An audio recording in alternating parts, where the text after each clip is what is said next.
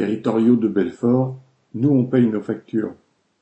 À l'appel de la CGT, environ 80 travailleurs de la mairie et de l'agglomération de Belfort se sont réunis devant l'hôtel de ville, en plein marché de Noël, jeudi 21 décembre.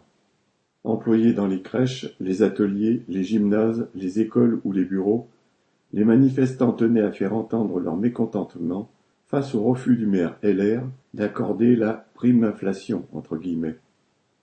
Chacun est convaincu que, compte tenu du niveau des salaires et de l'explosion des prix, une prime ne suffira pas et qu'il faudra arracher de réelles augmentations de salaire. Mais le refus du maire d'accorder cette prime de 300 à 800 euros est ressenti par tous comme un mépris profond que les manifestants tenaient à dénoncer.